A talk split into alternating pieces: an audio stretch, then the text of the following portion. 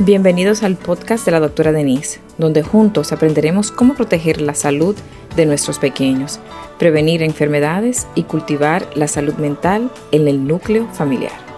Cada semana exploraremos casos reales, estrategias prácticas, consejos y testimonios de expertos para fortalecer nuestras familias y brindar a nuestros hijos un futuro más saludable.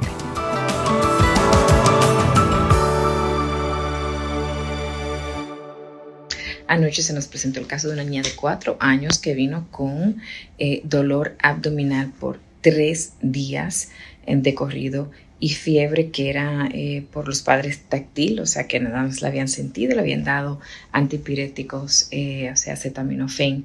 y le había bajado la fiebre. Pero ya la niña no quería comer, estaba vomitando y eh, la mamá decidió traerla al hospital. Cuando llegó al hospital estaba muy taquicárdica, el corazón estaba por encima de 160 latidos por minuto, tenía una presión normal, no estaba bajita, lo que significa que estaba casi casi en shock, pero no en shock, ¿verdad? Todavía tenía la saturación normal, pero sí tenía historia de que había estado en contacto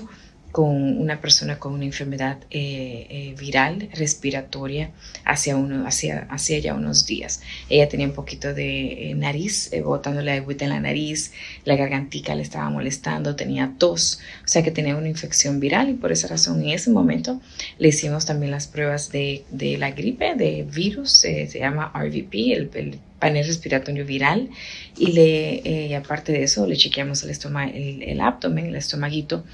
eh, lo cual estaba bastante tenso y le dolía al, tocar. Eh, decidimos, aparte de eso, no tenía diarreíta, lo único era que ella no quería comer y estaba vomitando y por eso fue que la mamá la, la trajo. Eh, cuando le hicimos el ultrasonido, pudimos verificar que tenía ya eh, que tenía apendicitis y no solamente apendicitis, sino que había ya una colección alrededor del apéndice, lo que nos indicaba que el apéndice estaba ya roto, había explotado dentro de la, de la niña. Eh, se llevó a la, a la sala de cirugía justamente se le hizo una laparoscopia abierta porque ya el abdomen estaba muy tenso y eh, se encontró pus alrededor, líquido, eh, y se pudo limpiar, se pudo sacar el apéndice, la niña eh, salió, gracias a Dios, todo normal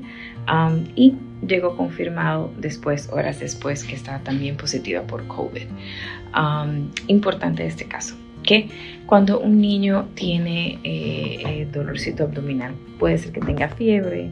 eh, puede ser que tenga algún problema respiratorio, uno piense que sea tal vez todo esto de la gripecita, sea COVID, no sea COVID, miren como que estamos encontrando COVID en este tiempo, ¿verdad? Eh, pero lo importante es que si un niño tiene un dolor abdominal y es en la barriga completa y ya le dura más de uno o dos días, siempre les recomendamos que los lleven al, niño al médico eh, para estar seguro de que no sea algo, que no sea otra cosa, ¿verdad? Que no sea nada más que una eh, una gastroenteritis, ¿verdad? No tenía diarrea, comenzó con vómitos, no quería comer, pero tenía tres días con ese dolor abdominal y de verdad que para encontrar una niña con un abdomen tan tenso y duro, significa que la niña estaba malita ya por unos días. y mi recomendación es que si tienen niños con dolor abdominal general, especialmente niños pequeños, ¿verdad? Que no tiene diarrea, que no ha estado vomitando, pero que no quiere comer, que no está actuando normal, y tiene un poco de fiebre, lleven a chequear, eh, porque uno le hace unos cuantos estudios, un examen físico, uno le hace ciertas cosas, ciertas cosas en, en, ciertos eh, eh, maneuvers, ciertas tácticas que le hacemos al hacer el examen físico y podemos detectar si un niño tiene apendicitis o no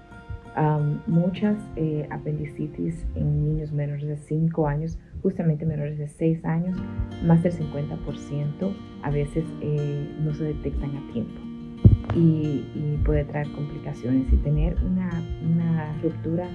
de un apéndice tiene una morbilidad alta donde los niños duran varios días en el hospital bien enfermitos. O sea que es importante que nosotros tengamos eso pendiente, puede pasar en los niños y como le dije, si tenemos dolor abdominal, que ya le dura más de dos días, que la niña no se ve bien, por favor llévela al hospital o a su médico pediatra para estar seguro que todo esté bien, que no sea apendicitis.